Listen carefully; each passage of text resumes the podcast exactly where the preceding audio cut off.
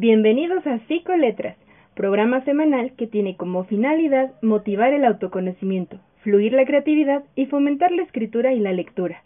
Somos Marian Contreras y Marlena Maya. Tenemos una cita todos los miércoles a partir de las 5 de la tarde. Regálate un momento para descubrir tu esencia en las letras. Hola, ¿qué tal amigos de Psicoletras? Estamos nuevamente en un, en un programa gracias a Anchor y Spotify y en este momento pues no tenemos la fortuna de estar con Marian Contreras, pero a la distancia la, la saludo.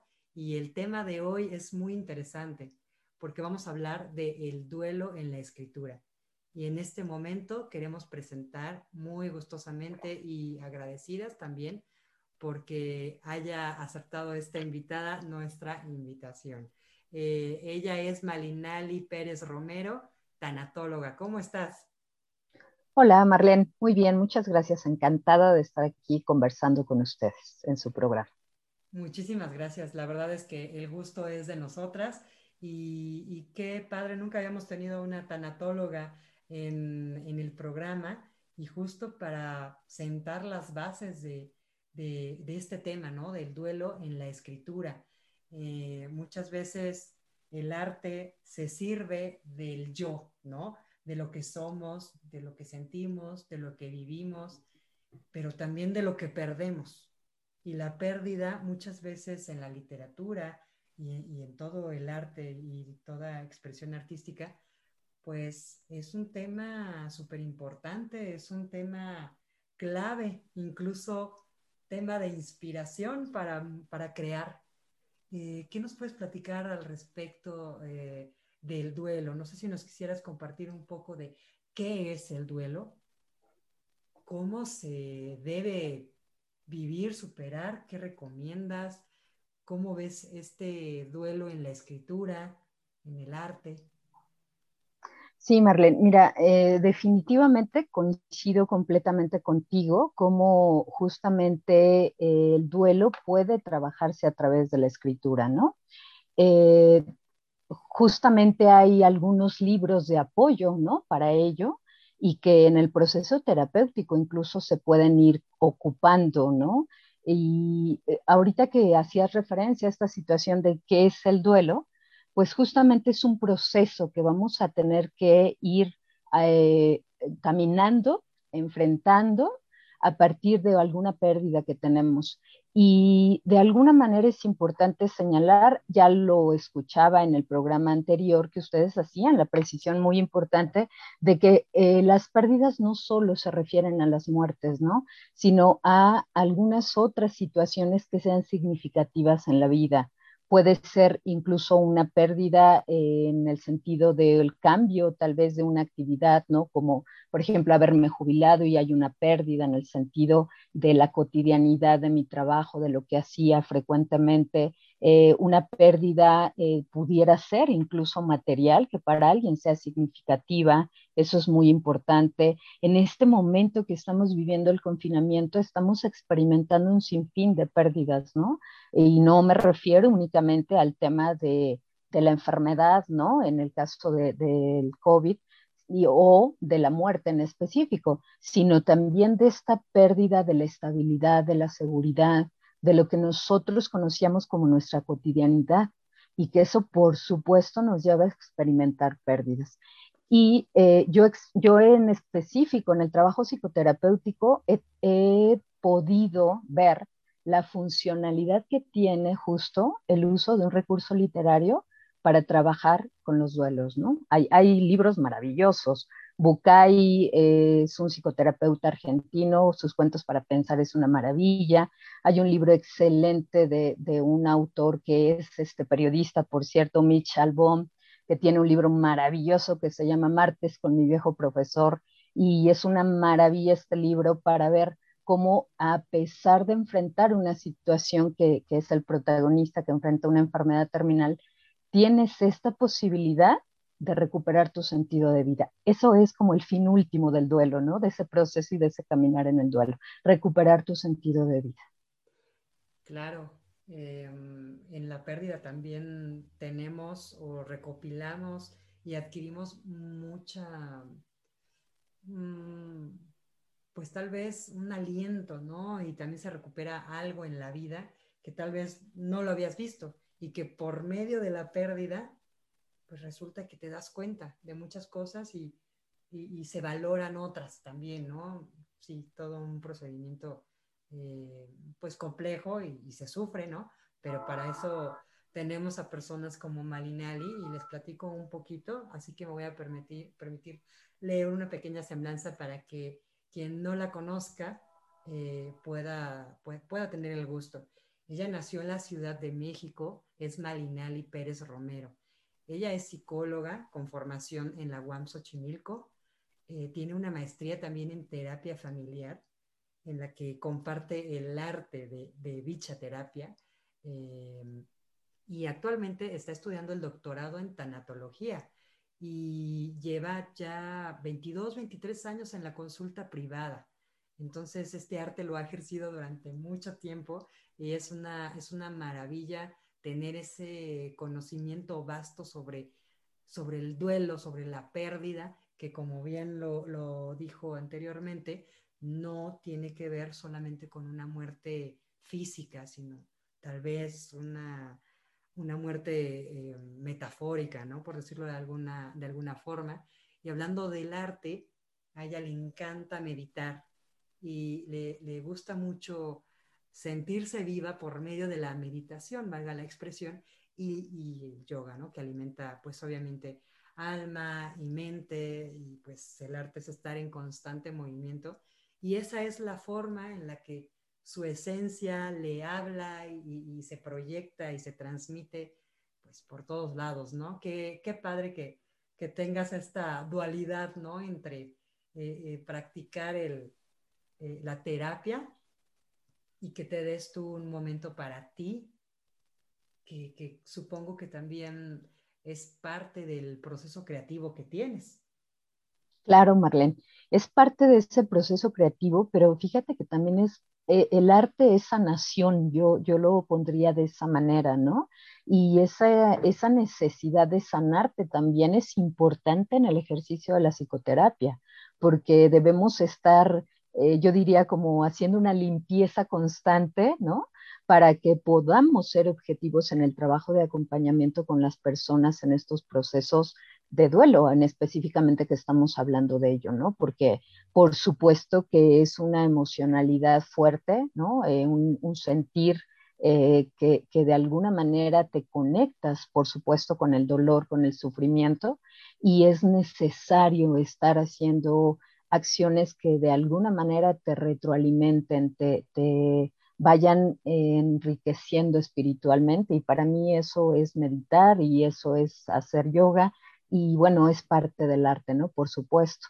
Y, y también el, el, iluminar mandalas, ¿no? También es otro de los ah, artes que, que, bueno, que me parece estupendo y que también lo recomiendo mucho, ¿no? A, la gente, a mis pacientes, incluso el meditar y incluso el, practicar yoga, ¿no? Porque es, es justo en esta dualidad, eh, es ahí en, la práctica de la yoga donde la vemos, el cómo tienes que unificar justamente la mente con tu cuerpo, ¿no? y con este proceso de integración en donde seguramente al, experimentar este dolor estamos desintegrados, nos desintegramos en algún momento, ¿no? Sí, totalmente. Y es maravilloso cómo el arte sirve para curar muchas cosas. Y bien lo dices, tú experimentas por medio de la meditación estar bien en tu cuerpo para alimentar también tu alma y tu mente y viceversa. Entonces, si todo eso lo llevas a tu trabajo, pues es más pleno, ¿no? Y, si esto lo practican también tus pacientes y las personas en, general, ¿no? Ya sea que, que, practiquen la filosofía del budismo o no y vean la, vean, eh, vean la yoga como mero ejercicio, también es increíble, porque primero hay que estar bien nosotros, ¿no? Sí, totalmente. Es, es maravilloso esto. Y hablando, hablando respecto a, esto que estamos comentando, ¿cómo crees que ayuda eh, pues el, yoga o el ejercicio a la mente en un proceso específicamente de una pérdida física? Pues ayuda mucho, eh, porque mira, ante una pérdida física, como bien decías, ante la muerte de, una persona que es significativa para nosotros, em, colapsan nuestras estructuras, ¿no? Eh, nosotros como seres humanos somos, estamos integrados por una esfera biológica, social, psicológica y por supuesto espiritual. Entonces, atinadamente decías muy, bien, ¿no? Eh, practicar yoga no solo es en este lado espiritual, también es desde la parte física. ¿Y cómo nos ayuda justo en este proceso del duelo? Pues de una manera maravillosa. ¿Por qué razón? Científicamente está la base, ¿no? No hay que buscarle mucho. Eh, recordemos que a la hora que estamos en un proceso de tristeza, hay algunas sustancias de nuestro cerebro que se van eh, minando, por decirlo de alguna manera. Y justamente el practicar cualquier tipo de ejercicio, no solo practicar yoga, practicar ejercicio nos va a llevar a generar endorfinas, que se le conoce justamente como una sustancia del amor o de esta forma creativa, ¿no? De, sentirte vivo. Entonces, a pesar, eh, yo incluso lo comento con los pacientes, cuando tu cabecita, ¿no? Ese, ese saboteador en la cabeza te diga, no te pares a hacer ejercicio, mejor quédate acostadito, relájate, tranquila. No, e, en ese momento es cuando más debes de tener como esa voluntad de pararte a hacer ejercicio y no me dejarás mentir, ¿no? Quienes practicamos ejercicio sabemos que después de haber hecho el ejercicio, el chip te cambia. O sea, en automático generas otros pensamientos y otras emociones y eso se convierte en un círculo virtuoso porque entonces a partir de que mi acción cambia, genero otros pensamientos, genero otra emoción y la emoción me va a llevar otra vez a generar acciones que sean creativas y no destructivas para mí, ¿no? Porque es muy fácil caer en la destrucción en este proceso de, duelo, ¿no? Y que es necesario, ¿eh? Hay momentos, digamos, también de apartarte, de llorar, de contactar con eso, pero digamos que es un, un ir y venir, ¿no? Una autora fabulosa, una tanatóloga española que se llama Alba Payás, ella hace referencia a que debemos estar entre la conexión y la desconexión en ese proceso de duelo. Es decir, en algunos momentos esa conexión nos llevará a meternos literalmente como avestruces con la cabeza en la tierra y no querer hacer absolutamente nada, ni contactar con nadie, ni comer, ni quererte levantar. Pero al día siguiente tal vez ya estás en la posibilidad de conectarte con la vida, de querer trabajar, de querer bañarte, comer, arreglarte. Y es como esa naturalidad, podríamos decirlo, de ese proceso de duelo. El riesgo será quedarte colocado en un lugar o en otro, ¿no? Sí, por supuesto. Eh, hay que saber manejar bien las herramientas, pero sin dejar de conectarse con uno mismo y vivir las emociones. Justo lo, lo mencionamos mucho Marian, Marian y yo en, otros programas y, siempre, eh, que es importante hacerle caso a, las emociones, ¿no? Y aprender a identificarlas y, bien lo dices, ir y venir, conectarse y desconectarse. Yo creo que el, el punto más importante es no quedarse instalado ni en una ni en la otra, ¿no? Como hemos dicho, ¿no? Siempre es buscar un equilibrio que de eso se trata, ¿no? Entonces, eh, pues quienes estén sufriendo como todos en algún momento de nuestras vidas un proceso de pérdida, de duelo eh, físico, metafórico, psicológico, material, todo, todo esto, eh, pues los invito a que se acerquen a Malinali, que, bueno, pues no, no es lo mismo ir con, con, alguien, por ejemplo, de psicología cognitivo-conductual, y, pero que no tenga esta especialización, pues mejor, la verdad, la verdad, muy, muy recomendable. Y hablando ahora de la escritura, ah, ¿ha, habido libros que hayas leído sobre el duelo? ¿Y, qué conexión encuentras del duelo en la escritura? Eh, como te decía hace un momento, mucha conexión, ¿no? Eh, el proceso de la terapia, de la psicoterapia, es un proceso de creación a partir de la expresión ¿no? que, tenemos las personas. Y la expresión puede ser de tipo verbal, pero también otra forma de comunicar es justamente a través de la escritura. Y eh, los terapeutas del enfoque breve posmoderno, pues justamente hacen referencia a tener la herramienta como la herramienta narrativa, como una forma justo de esta expresión, ¿no? De, de, lo que está sucediendo con nosotros. Entonces, es una, es una maravilla porque realmente es otra forma en la que nosotros, muy atinado tú decías en un principio, cómo nos conectamos con el yo, ¿no? A veces en esta racionalidad en la que nos encontramos, en, en general, en donde estamos funcionando en, de esa manera en el mundo, difícilmente hacemos ese contacto con nuestra eh, emocionalidad, con lo que percibimos, con lo que sentimos. Y sucede que hay pacientes así, que llegan como en este, en este nivel, ¿no? Recientemente justamente una, una paciente que ella acaba de separarse después de 40 años de vida con su esposo, ¿no? Eh, viviendo una situación muy complicada eh, lleva aproximadamente unos nueve meses y ella llega como desesperada diciendo, es que ya debo de dejar de sufrir, ¿no? E, en una parte muy racional, como diciendo un tiempo determinado y ya, ¿no? Tendría que ponerle fin al sufrimiento. Y fíjate que le dejo de tarea, ¿no? Que haga una carta y que se haga una carta a ella misma, ¿no? O sea, ¿qué se diría ella misma? Eh, les juro que cuando me comparte esa carta en la sesión, fue llorar y llorar, cosa que no había logrado con ella en otros momentos de las sesiones.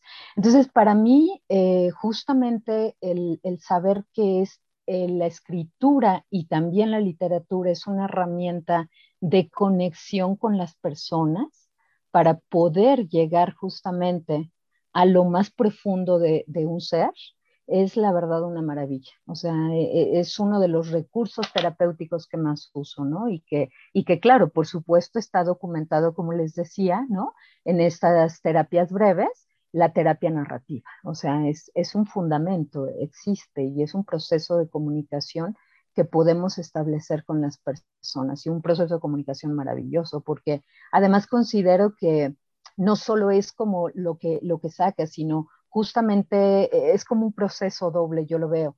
En un momento estás conectado completamente y volcando todo eso, pero cuando justamente estás ya en el otro nivel, estás en un proceso en el que das una posible distancia y entonces al leerte, al escucharte, tienes esta capacidad de elaborar, de resignificar justo la experiencia que se vive, porque eso es la terapia. los llevamos a resignificar la experiencia vivida. Esa palabra creo que es clave, resignificar, porque justo me viene a la mente que Carlos Fuentes dijo en una, una masterclass y habla de la memoria en la escritura. Justo tenemos un programa también sobre eso, que es increíble, este, porque sí hay, hay mucha tela de donde cortar, ¿no? Pero para no hacer el cuento largo, eh, la escritura y y tratar de entender el mundo o de superar alguna pérdida, hace que rememores y que resignifiques y que entiendas muchas cosas porque lo estás plasmando y también el ejercicio físico, ¿no? De, de, la muñeca, ¿no? En el papel y está grabado con tinta sobre la hoja, las memorias que tienes y, y el recuento de los, de los hechos. ¿No? Entonces, me parece que está maravilloso y nunca se me hubiera a mí ocurrido, ¿no?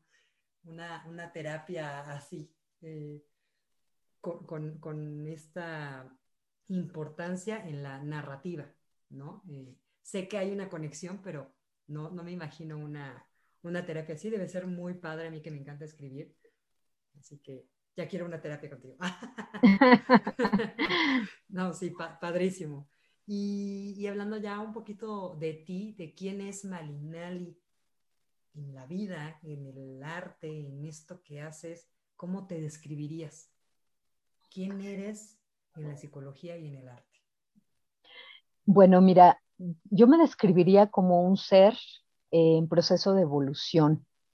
¿Y qué soy en la psicología? Híjole, soy vida. O sea, para mí la psicología lo es todo.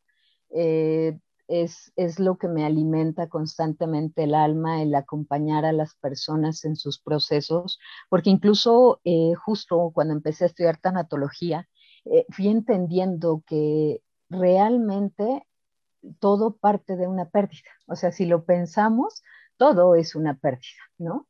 Eh, cualquier cosa, incluso nuestras etapas de desarrollo de las personas, vamos transitando por pérdidas. Esos cambios son pérdidas al final. Y afortunadamente tenemos los recursos de afrontamiento para estar en ello. Pero eh, la verdad es que esa parte me ha generado una gran satisfacción, ¿no? El, ir transitando en este proceso de la psicología.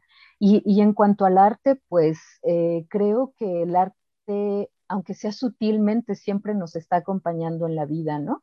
Tal vez no lo hacemos tan evidente. Eh, en algún momento tengo un paciente que él, estudia, es caricaturista y bueno, este es diseñador y tal.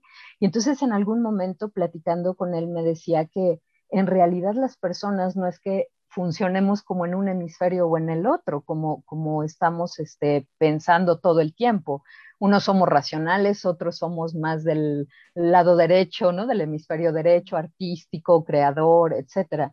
Y muy atinadamente él me decía, lo que pasa es que no desarrollamos esas habilidades y, y por supuesto que coincido con él, ¿no? O sea, totalmente de acuerdo, porque algunos tal vez vamos abandonando más esto, pero afortunadamente hay personas como ustedes, ¿no? Que, que van recordándonos lo maravilloso que es el arte y por eso en esta forma de, vivir la vida intento conectar en todo momento, incluso desde, desde ver la maravilla. Yo creo que el arte es todo, es ver un florero, ¿no? Con flores, es, es ver los colores, la maravilla, sentir el sol, el aire. Creo que todo eso se puede convertir en arte. Eso, eso me define, Marlene, eso creo que me define, todo esto que te acabo de compartir. Eres una observadora también, ¿no? Eh, y, todo puede ser material eh, para crearse y material de inspiración, ¿no? Y, material para decir, soy vida, ¿no? Soy esto y aquí estoy, ¿no? Que básicamente es de la filosofía budista, ¿no? Eh, no, no, no, es quién, quién eres. Cuando le preguntaron a Buda, ¿no? ¿Quién eres? es no soy. Exacto. Estoy. Y, qué profundidad tiene, tiene eso. Es maravilloso y totalmente el arte nos acompaña en todo momento, ¿no? Y quisiera preguntarte también cómo, cómo descubriste la pasión o qué te llevó a, a formarte como psicóloga y luego como tanatóloga creo que los caminos inconscientes de repente son difíciles de entenderlos hasta mucho tiempo después, ¿no? Eh, digamos, la parte racional, yo te diría que fue un docente en la preparatoria que era psicólogo y que de alguna manera eh, su forma de ser, de compartir la cátedra, me, me, llamó tanto la atención, me enriqueció tanto que dije, quiero ser psicóloga, ¿no? O sea, esa es como la parte racional. Pero si lo pienso un poco así como, como en otros terrenos, ¿no? En, a lo largo del tiempo, pues eh, tiene que ver con otros procesos. Los que entramos a psicología siempre entramos con la convicción de que queremos ayudar a los demás, pero en el camino nos damos cuenta y vamos entendiendo y aterrizando que primero entramos para ayudarnos a nosotros mismos, ¿no? Como a resolver nuestros propios asuntos, nuestros propios conflictos no resueltos. Y bueno, si eso ya eh, después ayuda a los demás, ¿no? En esta propia experiencia de vida y que como terapeuta también puedes hacer uso de ese recurso, ¿no? De, tus propias vivencias, pues bueno, pues por supuesto que, es padre, ¿no? Que puedas compartir todo esto, pero, pero pues eso es lo que de alguna manera me lleva a la psicología, eh, indudablemente la mejor decisión de mi vida, mi, universidad me dio muchas herramientas, ¿no? Desde, creo, creo que también el trabajo de la UAM en todo momento es, es artístico, porque ellos tienen un sistema que le llaman modular y entonces en ese sistema no estamos tomando clases eh, como cotidianamente se hace, sino nos dejan textos para estarlos revisando, para estarlos analizando, reflexionando. Y cada trimestre tenemos que estar haciendo trabajos de investigación como tipo tesinas, ¿no? Para concluir el, el trimestre y que te puedan asignar una calificación. Entonces, esto también es arte finalmente, ¿no? El estar conociendo un fenómeno, ser parte de ese fenómeno y entonces aterrizarlo en algo escrito para que se pueda convertir en un documento que pueda revisar cualquier persona y que de alguna manera lo enriquezca y puedas aprender de ello. Y la terapia familiar, pues de, llego ahí porque mm, empiezo a, a buscar como opciones de especializarme en algo y no te podría decir, lo tenía como pensado en específico, pero al buscar encuentro que esa es una opción que me llama la atención y por supuesto también maravillada de ello porque eso me ha permitido eh, tener también un enfoque diferente del trabajo con las personas, considerando que todos somos parte eh, medular de un todo, ¿no? Eh, de una universalidad. se llama terapia familiar sistémica y entonces consideramos justo que somos parte de sistemas. Y como tal, en ese sistema en el que estamos inmersos, nosotros afectamos al sistema, pero también ese sistema nos retroalimenta, ¿no? Y eso es padrísimo porque eh, entender eso también le quita mucha carga a las personas en donde no eres tú el conflicto, ¿no? Sino esto está generado por una serie de factores alrededor, ¿no? Como lo es la familia, la comunidad en la que te desenvuelves, eh, todo un, todos los sistemas en los que estamos inmersos y que de alguna manera eso te permite también ir considerando qué posibilidades de cambio tienes. Entonces ha sido eh, una herramienta fabulosa, yo lo llamaría, ¿no? Eh, la terapia familiar, porque aunque no esté la familia ahí, el que tú hagas un cambio en un elemento del sistema genera un cambio en todos los demás, ¿no? Entonces esto, eso también me ha dado elementos importantes a nivel de la práctica que me han enriquecido mucho, porque no solo es practicar la terapia familiar, ¿no? O la terapia sistémica con la familia, sino aún trabajando en individual, trabajas con un enfoque sistémico, ¿no? Sí, exactamente. Tiene mucha influencia y, pertenecemos siempre a las instituciones, ¿no? Que la institución de la familia, ¿no? Y, de, todo este sinfín de, de, sistemas en los que estamos inmersos. Y, por supuesto, qué, qué, interesante. Y has identificado, o más bien, reformulo la, la pregunta ¿Tienes una motivación así latente que sea así como muy específica para que hagas lo que haces hasta el día de hoy? Yo creo que no lo había pensado nunca, así como me lo preguntas, pero la motivación siempre es pensar en que puedes ser partícipe de que una persona cambie su percepción de vida, ¿no?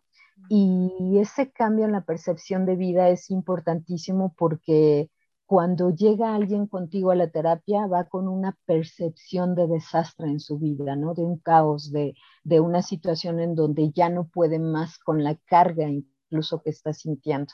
Entonces creo que esa es la motivación, ¿no? El que tú puedas hacer un cambio en una persona en donde se dé cuenta que, claro, a pesar de que puedan haber infinitas eh, experiencias de vida, que nos llevan a eh, estar en ciertos momentos de, caos o de tristeza, por supuesto que hay situaciones que valen la pena que pueden llevarnos a continuar en la vida, ¿no? Y a que además esa vida continúe de una buena forma, es decir, que, que lo hagamos bien, que no, no sobrevivamos a la vida, sino que vivamos la vida, ¿no?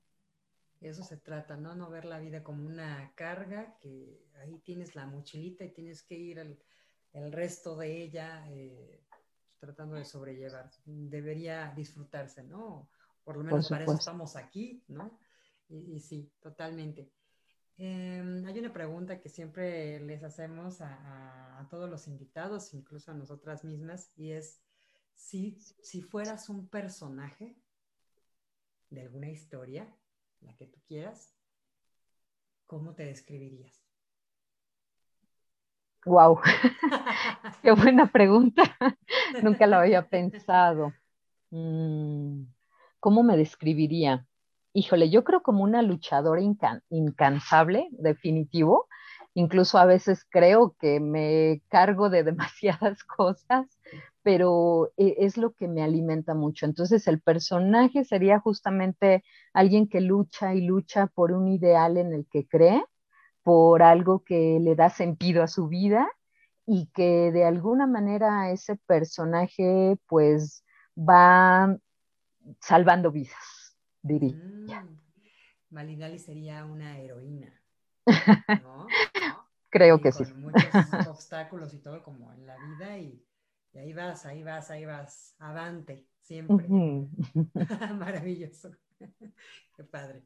¿Y tienes algún sello particular en lo que haces? Y con esto me refiero a eh, si alguien escuchara alguna anécdota, pero no saben que eres tú, no, no te están viendo ni reconocen tu voz, pero lo que dices y cómo lo dices y cómo lo vives, que la gente pudiera decir, ah, mm, esto como que me suena a Malinali. Para mí que es ella la que anda ahí hablando en el otro cuarto. No sé quién es, pero yo creo que es ella. ¿Tienes algún sello particular que la gente te haya dicho, sabes qué, Malinali, eres muy así, muy de esta forma? Eh, híjole, pues yo creo que uno de los sellos este, que me caracterizan mucho es el tratar de que esté como, como mi mundo organizado, ¿no? Eso creo que es eh, el parteaguas. Considero que, que es importante, así como es el afuera, es nuestro exterior, ¿no? Entonces, creo que mi sello es justamente el que afuera esté en armonía para que entonces adentro pues sea el reflejo de eso que está en el exterior, ¿no? Mm, por supuesto. Y que se proyecte, ¿no? Para que tal vez las personas que te rodean, los pacientes en general, eh, pues vean la congruencia, ¿no? De el entorno de afuera también es lo mismo que hay adentro y, y, eso, y te encargas día con día de, de lograrlo y seguir así, ¿no? Padrísimo, padrísimo. Em, ¿Hay un momento en tu vida en el que hayas dicho, es que quiero ser tanatóloga? Sí, fíjate que a partir de, justamente ahí conozco a Rigal, ¿no? Este, eh, hacemos un diplomado justamente en tanatología y pues me abre una puerta increíble. ¿Por qué llego a la tanatología? justamente por experiencias con pacientes ante pérdidas, ante muertes, específicamente familias, incluso mi tesis de maestría fue sobre de una situación en una familia, eh, muerte por cáncer de la mami, y deja a dos pequeñitos, uno de cuatro y otro de ocho años, y el papá pues se acerca a, a, buscar terapia con la finalidad de que le ayudemos a que les diga a los niños el que mamá va a morir. Sin embargo, en el proceso de la terapia, pues ella muere, ¿no? Y entonces la terapia cambia en el objetivo y va en este acompañamiento terapéutico hacia la parte tanatológica. Sin embargo, yo en ese momento todavía no tenía muchas herramientas. Tú decías esto muy importante, debemos de tener una especialidad porque tienes bases, pero sí hace falta. Después, eh, creo que nada es casual, creo que todo es causal y tiempo después va llegando, me van llegando familias con las mismas características. una de ellas es un pequeño que atiendo desde hace tiempo, pero su mamá muere casi así repentinamente. Tenía una enfermedad pulmonar, pero eh, muere, ¿no? Este, y entonces replanteo también el trabajo, pues ya en general con la familia y, en este sentido. Y me llega otra familia con esas características. Entonces, ante esas situaciones, empiezo a entender que me hace falta eh, tener la, información, el conocimiento para poder hacerlo bien, ¿no? Soy una persona que, que se compromete con lo que hace y me parece que como psicoterapeutas tenemos en nuestras manos vidas, o sea, no es cualquier cosa y en ese sentido, pues es que empiezo a buscar. En esa búsqueda encuentro en el camino a, la hermosa Clau, ¿no? A mi amiga Claudia. y muchos saludos. Ay, muchos saludos, preciosa. Fue mi, fue mi terapeuta una temporada. Mm, Le mandamos mm. muchos abrazos. Abrazos increíbles. Y justamente Claudia y yo tuvimos hace poco en, este, en esta situación del confinamiento y de la pandemia, decíamos, algo se tiene que hacer, ¿no? Socialmente tienes que contribuir a, que puedas apoyar a la gente. Y eh, justamente hablando de literatura, hicimos un círculo de lectura enfocado al duelo.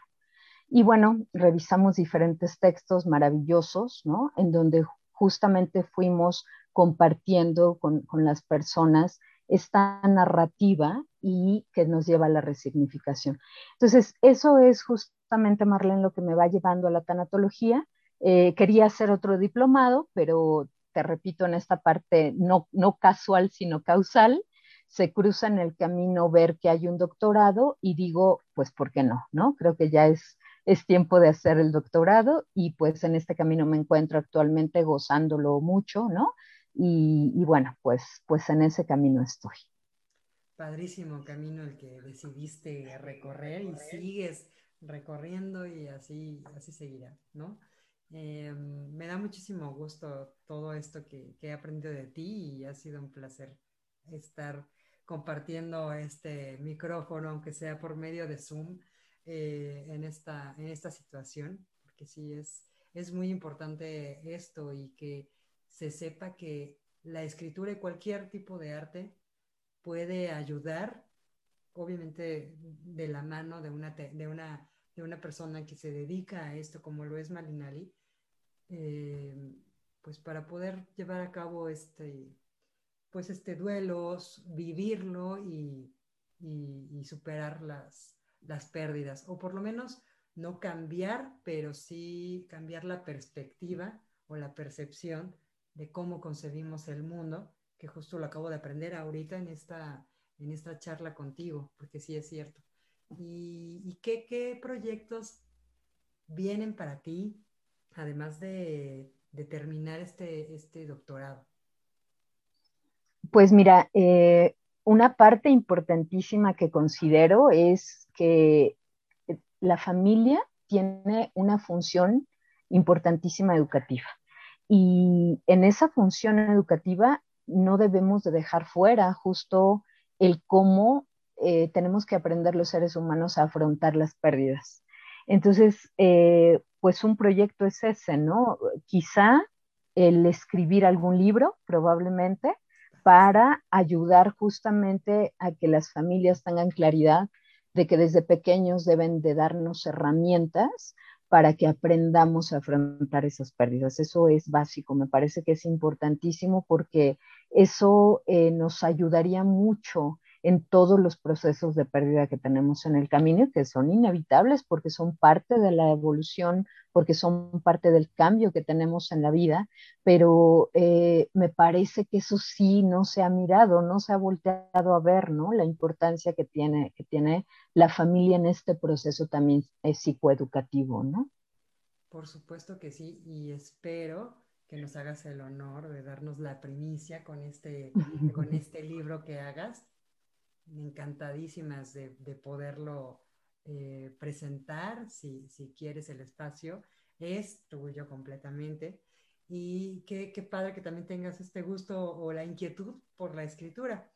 Eh, ¿Tienes algún libro, algún poema, algún relato favorito que hable sobre el duelo? Cualquier tipo de duelo pues justamente, justamente el libro que te decía hace un rato, ¿no? Eh, a mí me marcó mucho leer Martes con mi viejo profesor. Es un libro increíble de Mitch Albom.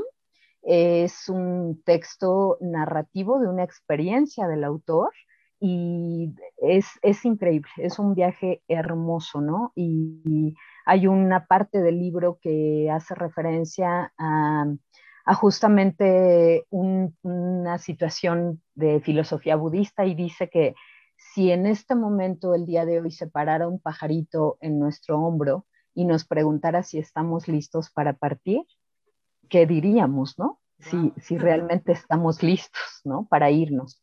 Entonces creo que eso es una situación maravillosa, ¿no?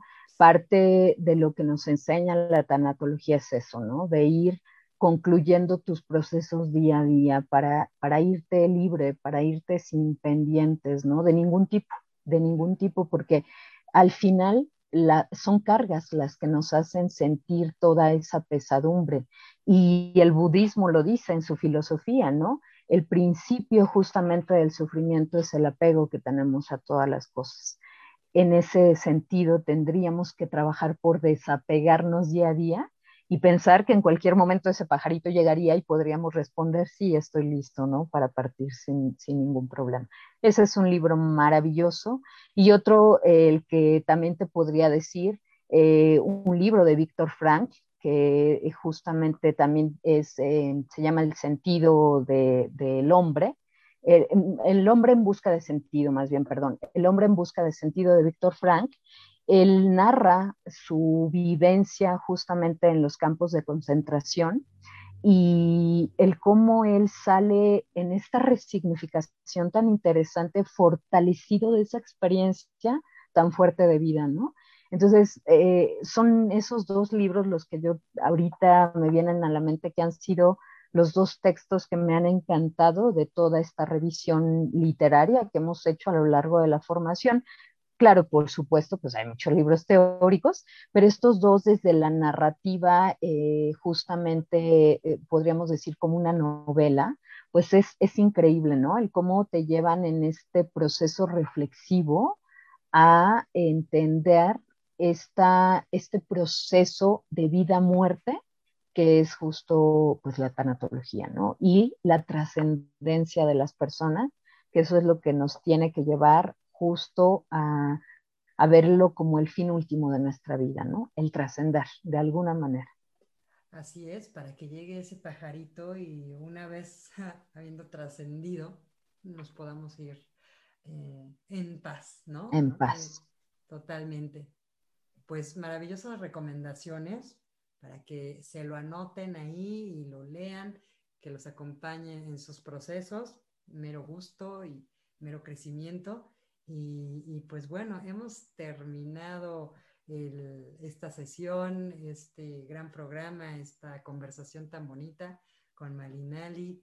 Yo te agradezco muchísimo que hayas aceptado esta invitación. Como te lo mencioné en un principio, es padrísimo tener eh, siempre personas que nutran los programas de, radio con, con información veraz, ¿no? Con un trasfondo bastante interesante. No sé si nos quieras compartir a tus redes sociales, cómo podemos contactarte, si alguien requiere o necesita de tu acompañamiento en terapia, cómo lo puede lograr. Sí, Marlene, gracias. Este, bueno, en Facebook eh, la página es Terapia Breve Sistémica y este es la única red social que ahorita tengo y 55 43 88 92 43, pues vía WhatsApp o llamada, no hay ningún problema, me pueden contactar. A veces no contesto en forma inmediata porque puedo estar en alguna sesión. Eh, estamos atendiendo ahorita, afortunadamente, decías hace un rato, aunque sea por Zoom, eh, ¿no? Hacer este trabajo, pero me parece que digitalmente también es una maravilla que tengamos esta posibilidad.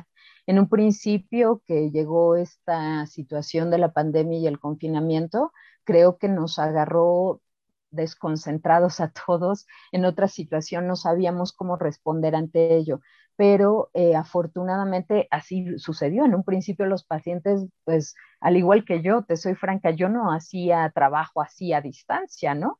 Em, aunque otros colegas sí ya lo hacían con otras personas que estaban fuera y demás, pero pues mi trabajo era en directo. Y la mayoría de pacientes pues no lo querían hacer, ¿no? Este, decían, no, no, no, pero yo conforme han visto que pues esto avanza y avanza y son más meses, pues se están sumando, ¿no? Y la gente dice, no, sí, atiéndeme aunque sea. Entonces eso es importante. Estoy atendiendo a distancia, ¿no? Con, la finalidad de que no haya como eh, la situación de decir, bueno, este, pues no quiero ahorita salir, eh, ya sea vía WhatsApp, videollamada WhatsApp, por Zoom. Y también es importante hacer referencia que ante esta situación económica que estamos viviendo, pues también he reconsiderado los costos, ¿no? Como una situación de apoyo a que la gente decida trabajar en terapia, porque es muy importante hacerlo. A veces nos, nos frenamos a tomar esa decisión, no es sencillo decidirlo, pero perdiendo el miedo, como todas las cosas al principio que son nuevas, Después es un viaje maravilloso pues hacia ellos mismos. Entonces, con mucho gusto, si no les contesto la llamada, pues ya les comenté 55 43 88 92 43 WhatsApp y nos ponemos ya en contacto para que podamos este pues hacer alguna cita. Pues padrísimo. Así que a los de Radio Escuchas que están acompañándonos el día de hoy, Ahí tienen toda la información. De cualquier manera, en nuestras redes sociales de Psicoletras Podcast, en Twitter, Facebook eh, e Instagram, también eh, con las empresas patrocinadoras Espertanto y Psicología y Arte, vamos a eh, compartir toda esta información, el teléfono y demás. De eso se trata para que puedan contactar a Malinali y que, la, y que los acompañe en este gran viaje hacia la trascendencia, ¿no? Muchísimas gracias nuevamente, Malinali. Ha sido un placer conocerte y, pues nada, este espacio es tuyo. Ojalá podamos volver a, vernos y compartir micrófono una y otra vez. Será un placer. También agradezco mucho el espacio. Es una coincidencia maravillosa del universo que hayamos estado en sincronía el día de hoy. Lo agradezco mucho, se aprende mutuamente y deseo infinitamente que pues esta conversación enriquezca la vida de las personas, si no es para una terapia, bueno, al menos para ir en, esta, en este continuum de vida que, tenemos. Así es, y seguro así, así fue y seguirá siendo. Muchísimas gracias, pues ya saben que esto es Psicoletras, conózcanse y escríbanse.